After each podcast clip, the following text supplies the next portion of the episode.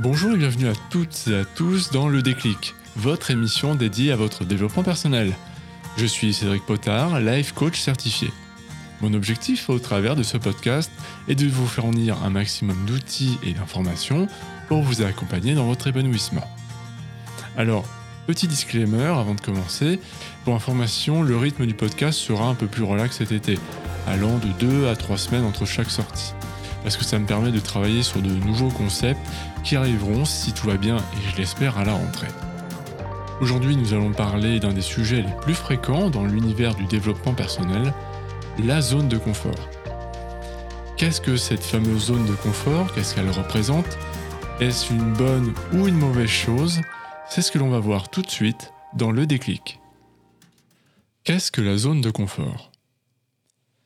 Comme beaucoup de personnes, j'ai cherché à comprendre ce qu'était cette zone de confort si populaire dans le développement personnel. Une fois que j'ai compris, eh bien moi aussi j'ai commencé à vouloir la quitter. La zone de confort est avant tout une représentation de l'esprit. C'est un état mental dans lequel un individu est dans un environnement qu'on pourrait dire qualifié de familier. Un endroit où il se sent à l'aise, ou du moins un endroit dans lequel il a ses habitudes. En somme, c'est un monde connu dans lequel il a déjà établi toutes ses règles et qui lui apporte une certaine forme de calme et de la sécurité. Dans le monde de la croissance personnelle, on trouve souvent l'idée très répandue que la zone de confort est un espace agréable. Cependant, j'aimerais mettre en garde par rapport à ça. C'est nettement plus nuancé. Le principe de la zone de confort est en adéquation directe avec le fonctionnement de notre cerveau. En gros, notre cerveau ne souhaite pas changer. Il désire que nos besoins soient satisfaits. Et c'est exactement ce que nous propose la zone de confort. Car sortir de cette fameuse zone requiert plus d'énergie et va générer une dose de stress supplémentaire avec l'insécurité qu'apporte l'inconnu notamment. Je tiens à préciser une chose importante. Vous n'avez pas à vivre en dehors de votre zone de confort en permanence, car elle est fondamentale à notre bien-être et à notre équilibre émotionnel. Pour comprendre et assimiler pleinement de nouvelles compétences, il est primordial de se laisser du temps, et la zone de confort est parfaite pour cela. Ça me rappelle l'importance euh, des séances de repos lorsqu'on pratique un sport. C'est bel et bien entre deux séances d'exercice qu'on va développer des muscles par exemple. Il en va de même pour notre croissance personnelle. Le repos est essentiel pour assimiler. Bien, alors nous venons de voir ce qu'était en gros la zone de confort. Maintenant, que se passe-t-il au-delà de notre zone? Eh bien, il existe trois zones méconnues. La première, la zone de peur. La seconde, la zone dite d'apprentissage. Et la troisième, la zone dite de croissance. Nous allons les détailler chacune les unes après les autres en profondeur. La première zone, et donc le premier mur à franchir, c'est la zone de peur. C'est ici la première étape et souvent la plus délicate. Vous connaissez, je pense, cette célèbre expression qui dit le premier pas est toujours le plus dur à faire. Eh bien oui, parce que c'est le moment où on décide consciemment d'explorer de nouveaux horizons. Comme j'en parlais succinctement tout à l'heure à propos du cerveau, cela va à l'encontre même du fonctionnement du cerveau, qui désire, lui, conserver son état initial, et donc de ne pas faire d'efforts dans le but de nous préserver. Cette zone de peur me fait penser à une sorte de mur qui peut paraître infranchissable de prime abord, bah parce qu'il nous renvoie surtout immédiatement nos insécurités, nos doutes et nos peurs. Cela devient comme un miroir de nos zones d'ombre et souvent de notre manque de confiance en soi. C'est là aussi où on peut faire euh, face euh, et être affecté par l'opinion des autres et euh, commencer à se trouver des excuses pour ne pas agir. C'est malheureusement à cette étape que beaucoup de personnes abandonnent et pour être tout à fait transparent avec vous, c'est aussi à cette étape que je rencontre le plus de difficultés. Pourtant, au-delà de la peur, il y a quelque chose de plus grand qui nous attend. Seulement, et seulement si on trouve la force de la traverser. Après avoir traversé la première zone, la zone de la peur, voici le moment d'explorer la seconde, qui est la zone d'apprentissage. Bienvenue dans l'inconnu. À ce stade, il s'agit d'explorer un nouvel univers et de nouvelles possibilités. C'est une zone de turbulence, où l'on doit faire face à des problèmes jamais rencontrés auparavant. C'est logique, puisque c'est une zone qu'on découvre. Mais l'apparition de nouveaux problèmes signifie aussi la découverte de nouvelles solutions à expérimenter et à assimiler. Au fur et à mesure qu'on résout ces nouveaux problèmes, on acquiert aussi une nouvelle maîtrise. C'est à ce moment que notre vision du monde commence à changer. Elle commence à s'accroître et de nouvelles perspectives commencent à apparaître.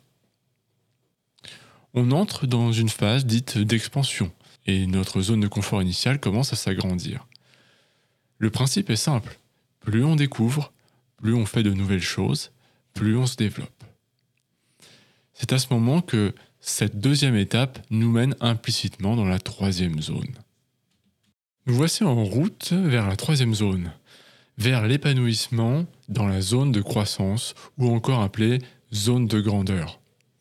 S'il y a bien un but souvent mis en avant dans le monde du développement personnel, c'est celui qui nous mène vers notre propre épanouissement en tant que personne et individu. La zone de croissance, c'est comme euh, une énergie positive qui nous booste au quotidien.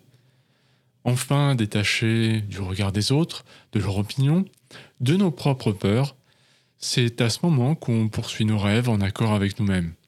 C'est aussi à cet instant que l'on choisit de nouveaux objectifs et que l'on va tâcher de les réaliser. C'est la zone la plus excitante, celle dans laquelle notre énergie est vraiment à son niveau maximum. Là où on découvre une forme de motivation intrinsèque qui nous pousse à faire des choses. Elle devient par conséquent extrêmement enrichissante et valorisante, aussi bien pour l'estime personnelle que pour notre réalisation. Après avoir pu mettre en lumière ce qu'est la zone de confort dans son ensemble, j'aimerais parler d'un point que je trouve important. La zone de confort n'est pas nécessairement confortable, contrairement à ce que son nom indique. En guise d'introduction, c'est vrai que j'expliquais un peu les bienfaits et l'importance que révèle la zone de confort. Paradoxalement, c'est aussi l'une des principales causes de notre mal-être, ce que l'on peut appeler le syndrome de la prison dorée. Je ne suis pas forcément d'accord avec ce que je peux souvent lire sur Internet et tout ce qui va concerner la zone de confort, tout ce qui explique où c'est l'endroit où on se sent bien, là où il y a un faible niveau d'anxiété. Je trouve pour ma part que c'est une vision correcte, mais aussi incomplète. Je m'explique. La zone de confort, c'est tout ce que l'on connaît, c'est vrai, tout ce qui nous est familier, l'ensemble de nos croyances, de nos routines et de nos habitudes. Néanmoins, c'est pas parce que une situation nous est familière que la situation est agréable. Il y a des millions de personnes dans le monde qui expérimentent le mauvais côté de la zone de confort. Par exemple, toutes les personnes qui vivent dans une relation toxique avec leur partenaire, ou tout simplement dans une relation dans laquelle ils ne sont pas épanouis.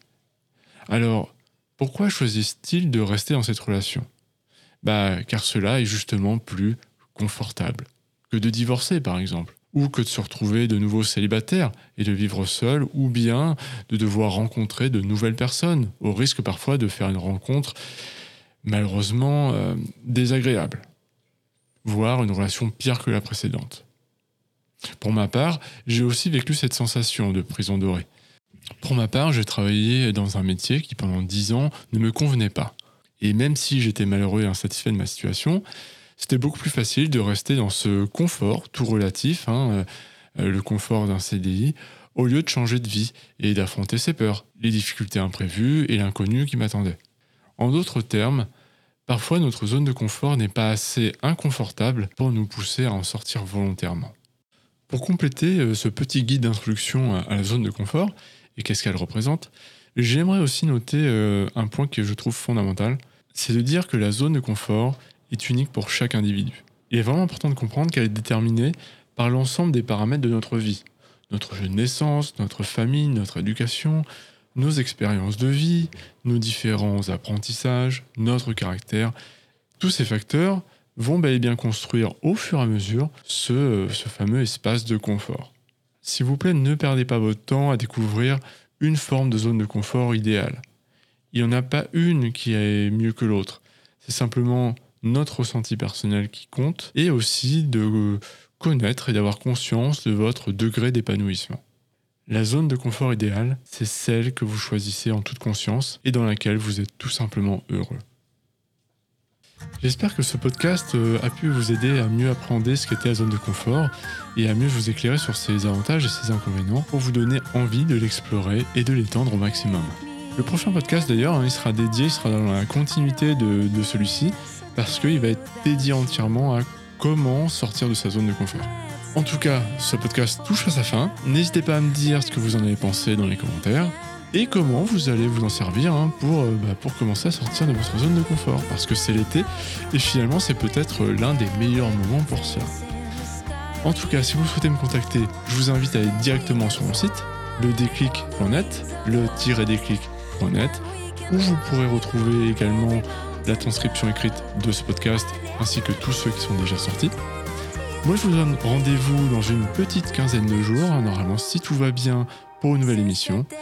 D'ici là, passez une excellente journée, profitez à fond pour ceux et celles qui sont déjà en vacances, et à très bientôt.